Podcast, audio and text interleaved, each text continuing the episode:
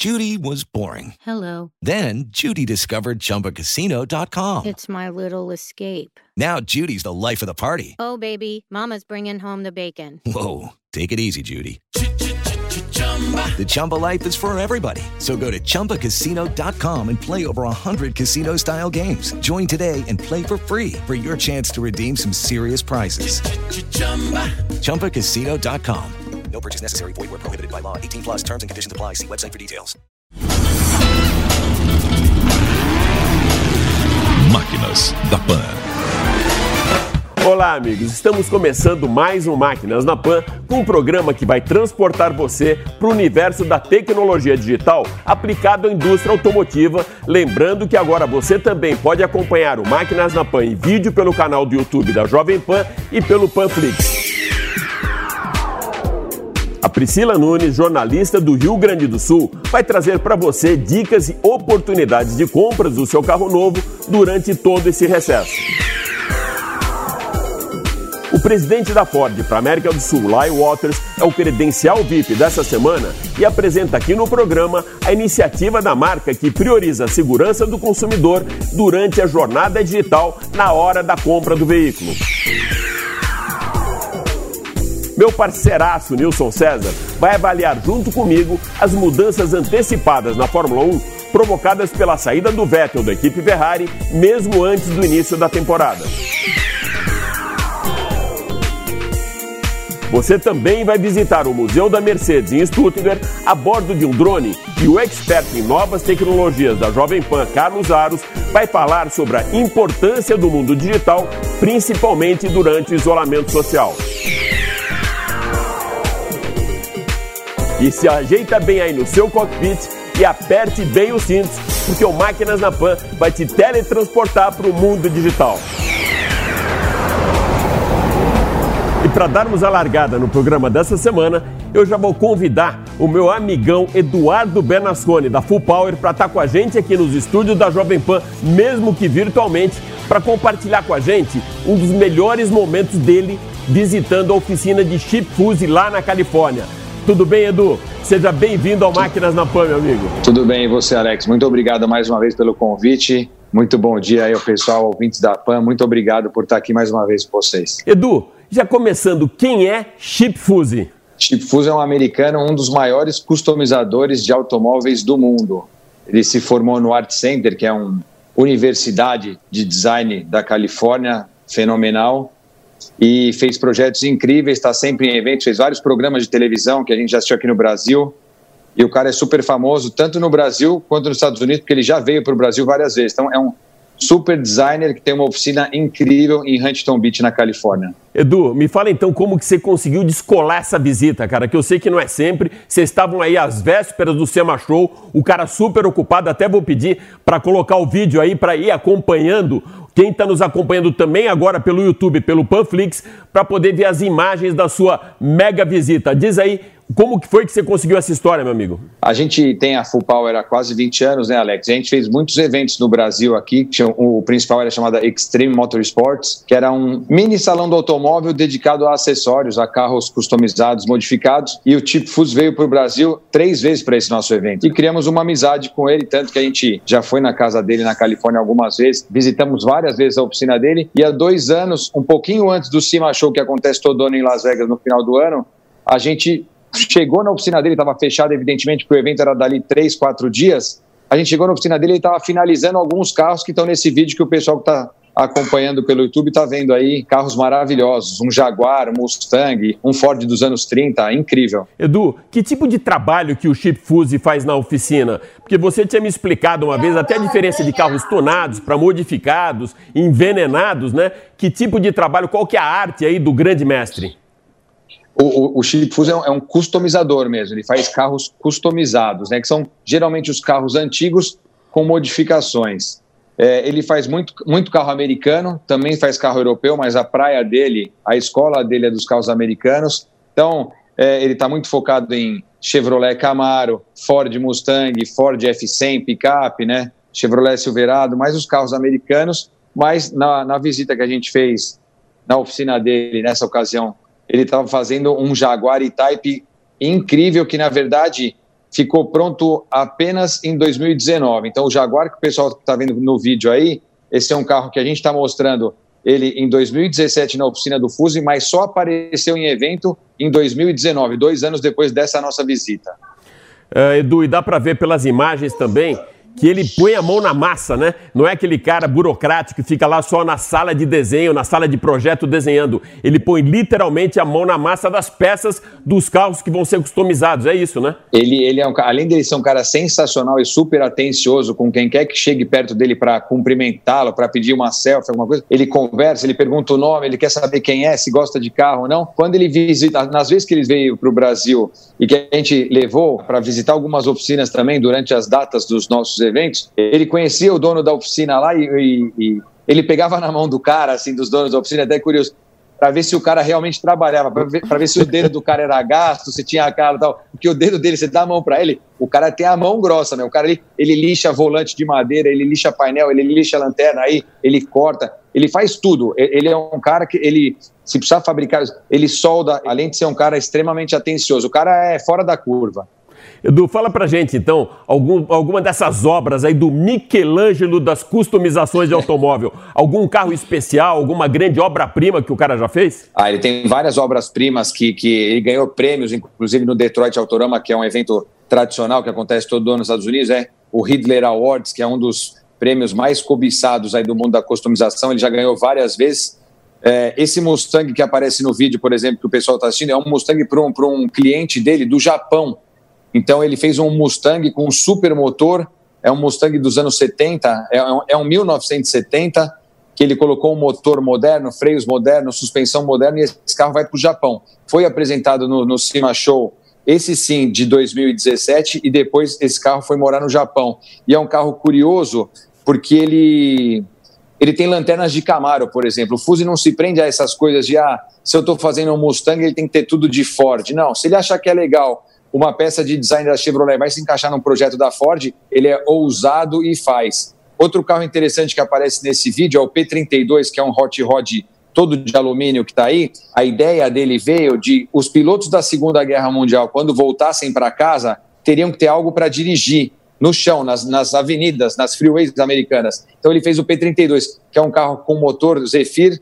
aeronáutico e um super estilo que parece que vai uma hélice ali na frente, mas não. O carro é fenomenal. Os instrumentos aeronáuticos também uma ideia incrível que virou até capa de óculos, virou um projeto que foi além do automóvel. Muito legal. Edu, por conta da pandemia, a gente sabe que o evento desse ano, o SEMA Show, né, que é o maior salão de acessórios do planeta, já foi cancelado, mas o ano que vem deve estar tá confirmado, né? Em 2021 e com certeza você vai estar tá lá. Quantas vezes você já cobriu o Sema Show, meu amigo? A minha cobertura, eu devo ter coberto uns 17, 17 edições do evento, 18, sei lá, desde, desde 2001, desde 2002 eu vou todo ano. E no então... Brasil, como está essa história de acessórios? Porque a gente vê muitas vezes até lançamento das montadoras e você mesmo já produziu carros para eles eles colocam um carro conceito todo customizado. E a partir daí eu sei que deve fazer uns 10 anos, Edu, começou a vir essa febre do carro customizado e tunado. E alguns ficaram e outros saíram por conta de moda. Você é um dos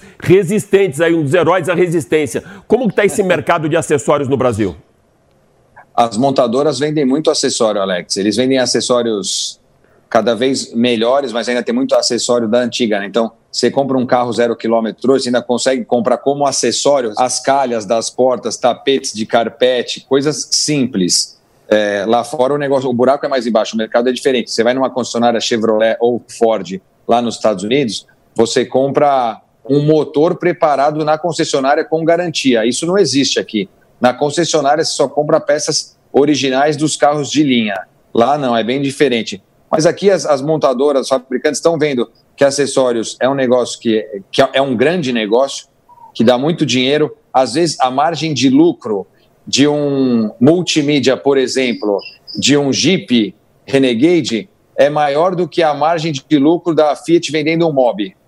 Você tem ideia como o negócio é bom. Então, eles investem muito a parte, o braço de acessórios do aftermarket das fabricantes viajam o mundo inteiro, inclusive muitos deles vão para o Cima Show e outros eventos do mundo inteiro em busca de acessórios que podem estar nos carros. Então, multimídia cada vez melhor, câmera de ré, essas coisas, eles estão. A margem de lucro deles é muito grande. Eles vão investir cada vez mais. Por isso, até que os carros estão saindo cada vez mais equipados, né? Cada vez mais câmeras. Você vê vários carros aí de segmentos não populares, mas segmentos intermediários, que já vem com aquelas câmeras 360 graus, que você vê na frente, vê atrás, vê dos dois lados. Isso aí vai estar cada vez mais comum no nosso mercado. Legal, Edu. Super obrigado por ter você aqui com a gente. A gente conversou com o Eduardo Bernasconi, da Full Power, que é o nosso mega especialista aí em salão de acessórios e, como ele mesmo falou, já muito mais de 10 vezes cobriu o SEMA Show, que é o maior salão de acessórios aí do planeta, e teve essa visita aí muito exclusiva lá na oficina da Califórnia do Chip Fuse. Super obrigado, Edu.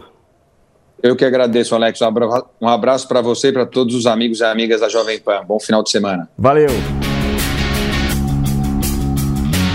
A chegada do coronavírus provocou um impacto muito grande no mercado em geral e a indústria automotiva precisou alinhar a sua estratégia com o universo digital.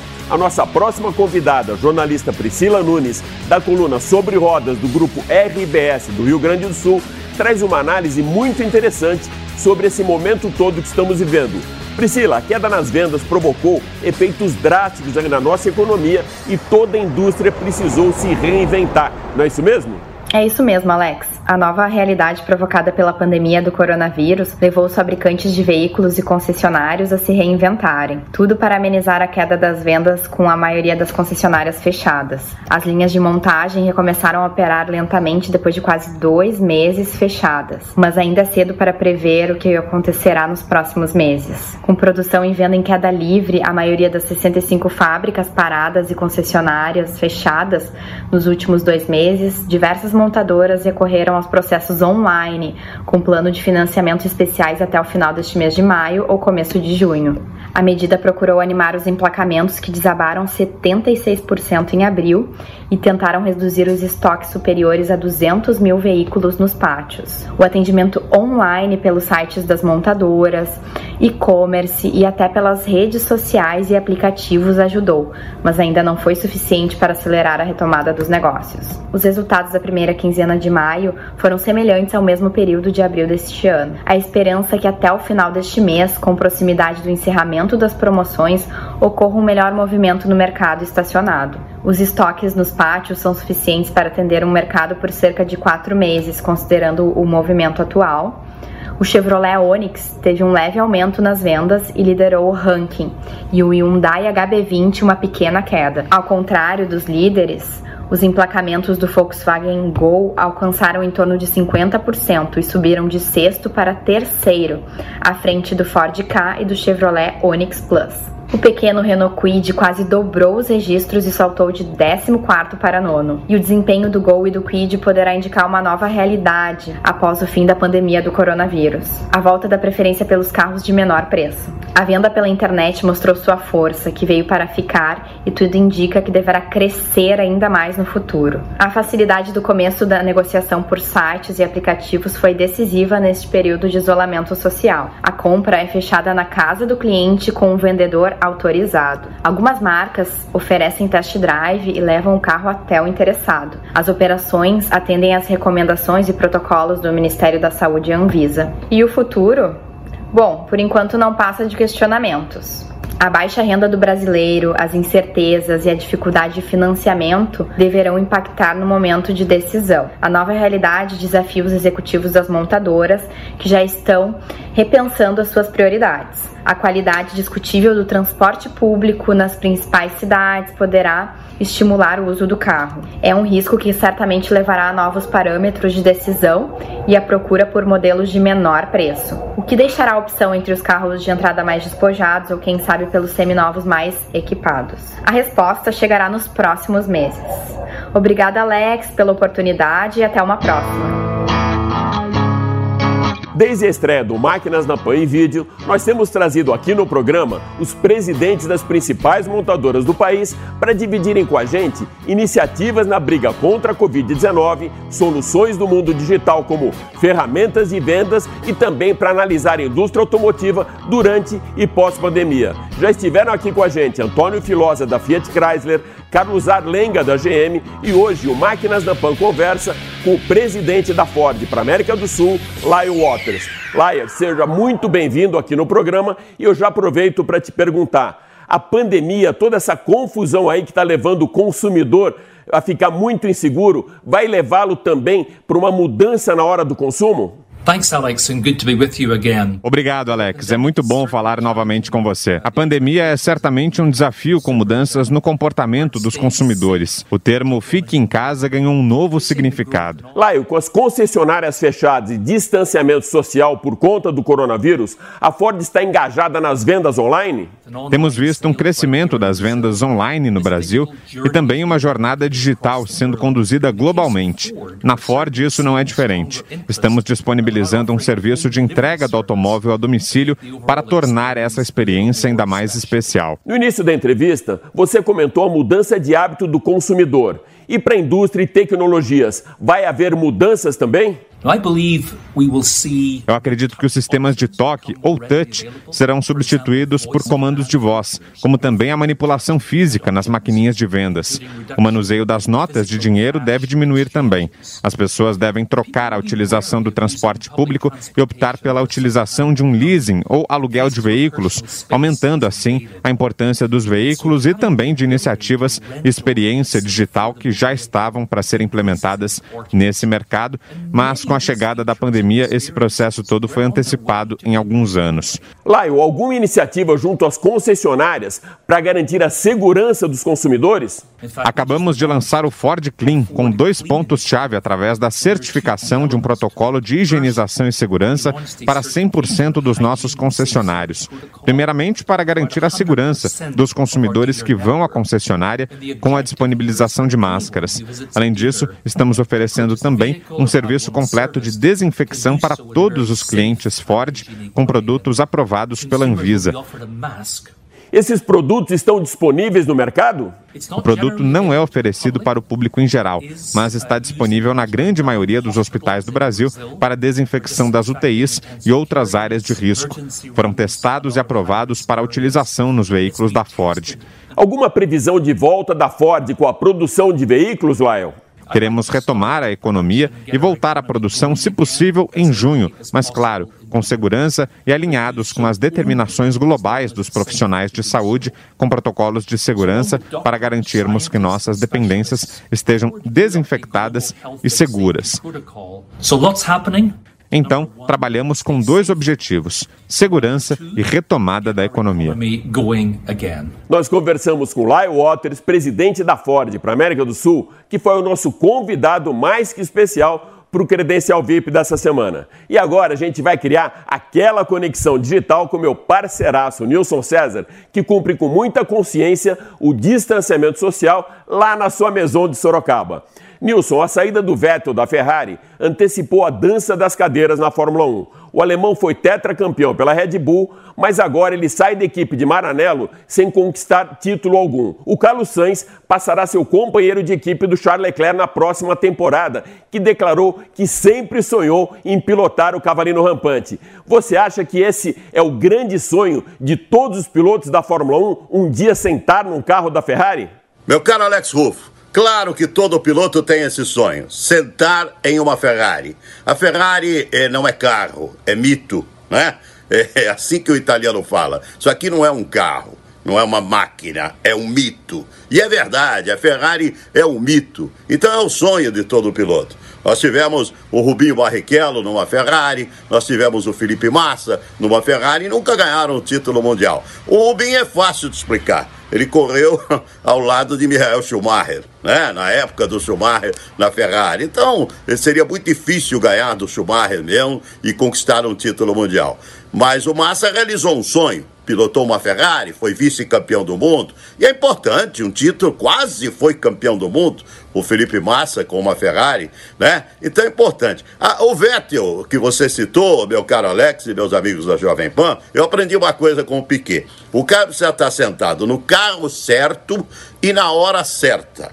Talvez fosse a hora dele, um grande campeão mundial de Fórmula 1, né? O Vettel conquistou várias vezes, mas o, o, carro não era o carro certo. Você tinha naquele instante, você tem nesse instante, um carro melhor é, do que a Ferrari dentro da Fórmula 1. Então não houve a combinação do carro certo e a hora certa para o Sebastian Vettel. E vem aí o espanhol bom demais, hein? O Sanz, né? Que vai pilotar a Ferrari na próxima temporada. Nilson, e o Ayrton Senna, será que um dia ele sentaria numa Ferrari? Pode ter certeza, meu caro Alex e meus amigos da Jovem Pan, que esse era o sonho do Ayrton Senna. Pilotar um Ferrari. Sabe? É diferente, rapaz, é diferente. Está. Eu me lembro uma vez, eu coloquei um amigo meu dentro de um box lá em Monza, o Michele que morava na, na Via Senato 45, lá em Milão. E o Michele, é, assim que ele chegou dentro do box e, e se aproximou do carro, começou a chorar copiosamente. Sabe, a Ferrari é diferente. Essa é uma máquina diferente, é verdadeiramente um sonho de qualquer piloto e era do Ayrton também. E eu não ficaria surpreso se o Hamilton é, viesse pilotar uma Ferrari. E eu vou dizer uma coisa para você: se ele pilotar e o carro tiver é, é, nos trinques, ele ganha título sem parar, sabe? É, esse vai bater todos os recordes, talvez, da Fórmula 1, é, porque é um piloto acima dos demais nesse instante. Eu adoraria ver o Hamilton pilotando uma Ferrari. Chegar a pilotar uma Ferrari é subir um patamar, não tenha dúvida. Um abraço, meu caro Alex. E aí, você já está preparado para uma aula de tecnologia digital com o nosso mestre Carlos Aros?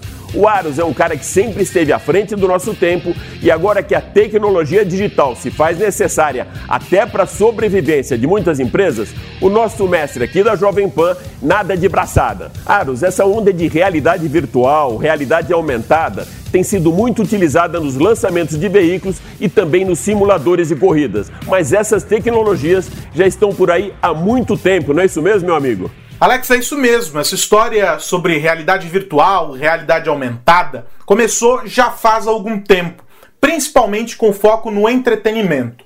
Depois, essas duas tecnologias passaram a ser adotadas em diferentes segmentos. Por exemplo, a construção civil utiliza muito de recursos de realidade virtual para poder auxiliar os projetistas, os engenheiros no seu processo aí de desenvolvimento uh, de projetos.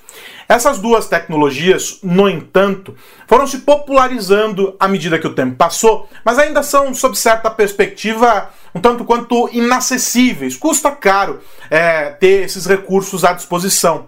O entretenimento, no entanto, usa bastante desses recursos. Vou dar um exemplo.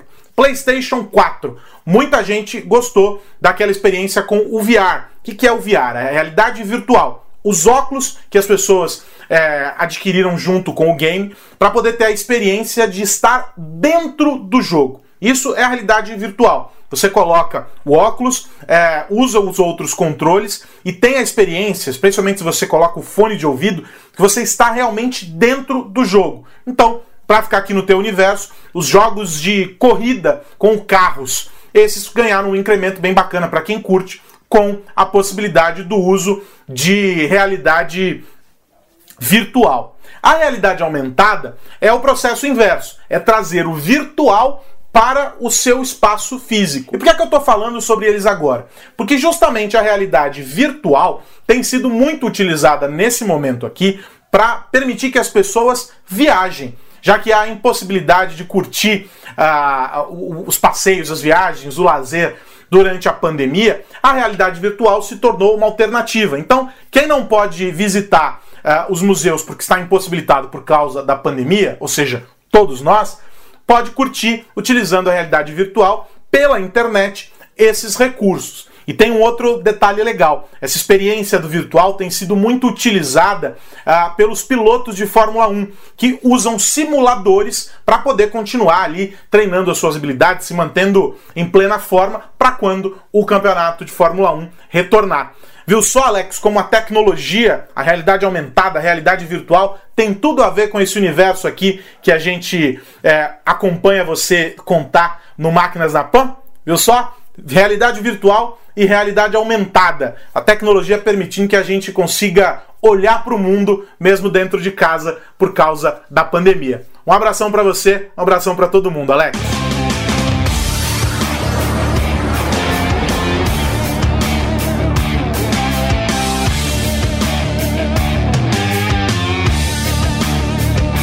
E agora, para completar essa jornada digital, eu vou teletransportar você para uma viagem espetacular pelo interior do Museu da Mercedes-Benz em Stuttgart. Uma viagem no tempo com uma história que se confunde com a própria história do automóvel. A Mercedes tem uma história nessa cidade, nesse país, na verdade, que se confunde com a própria história do automóvel. Aqui em Stuttgart, depois de uma grande destruição no pós-guerra, a Mercedes ajudou a reconstruir a cidade. Então vai ser muito fácil você localizar símbolos da Pela cidade inteira. Vamos lá. Uma viagem no tempo. Essa é a proposta do Museu da Mercedes-Benz que leva você para 1886, onde tudo começou. Através de uma linha do tempo contínua, a história dos últimos 130 anos do automóvel e da marca caminham lado a lado. A arquitetura do museu foi inspirada na dupla hélice espiral do DNA e carrega a filosofia da marca que aponta para o futuro da mobilidade e leva seu visitante através de rampas por sete níveis da evolução cronológica do automóvel. Qualquer análise que se faça sobre os grandes feitos do homem esbarram na invenção do automóvel. Gottlieb Daimler e Carl Benz foram os cérebros por trás do primeiro automóvel em 1886. A genialidade dos dois colocou literalmente o mundo em movimento e o sonho da mobilidade individual se tornou realidade. Automóveis e aviões sempre tiveram uma conexão forte na história. No ano de 1888, Daimler já trabalhava no desenvolvimento de motores de avião. Durante a Primeira Guerra Mundial, buscando maior potência em altitudes elevadas onde o ar é rarefeito, resolveu comprimir o ar de entrada para compensar a perda de potência. Essa tecnologia foi transferida para os automóveis, que passaram a ter mais performance com motores turbo. Em 1926, Daimler e Benz se uniram e se tornaram os pioneiros na tecnologia diesel. O milagre econômico da Alemanha, logo depois da Segunda Guerra Mundial, teve uma grande participação dos automóveis da Daimler-Benz. Quem quisesse mostrar a superação do pós-guerra e a força na economia, utilizava o Mercedes como chancela para a retomada de crescimento. Houve uma grande mudança no design dos carros e uma identidade forte com a estrela de três pontas. Os conversíveis foram privilegiados e modelos como Mercedes 300 SL Coupé apontaram para um novo momento da marca. Todo o desenvolvimento do turbo, carros elétricos, gás natural, álcool e híbridos foram feitos entre os anos 60 e 70, o início de uma consciência onde os carros com redução de emissão de CO2 e um cuidado com o meio ambiente são os destaques desse museu. Os anos 80 marcaram o início das grandes mudanças sociais e políticas do planeta. Ao mesmo tempo, com o final da Guerra Fria e com a globalização, os desafios também aumentaram. Com isso, o indivíduo passou a ter mais importância e ocupou o centro do palco. Inovações tecnológicas, carros elétricos e emissão zero passaram a ocupar um importante lugar no mercado, com mudanças que refletem até hoje, proporcionando mais qualidade de vida e conforto. O DNA da marca é muito evidenciado com sucesso em motorsports, que atualmente tem a predominância da marca na Fórmula 1. Desde a primeira corrida em 1894, a Mercedes atesta sua performance e credibilidade através dos resultados nas pistas e a flecha de prata faz parte dessa história de sucesso, levando tecnologia de ponta das pistas para as estradas. É isso aí. Espero que você tenha curtido esse nosso especial do Máquinas na Pan no mundo digital. E lembrando que você agora também pode acompanhar o nosso programa pelo Panflix e pelo canal do YouTube da Jovem Pan. Valeu! Máquinas da Pan.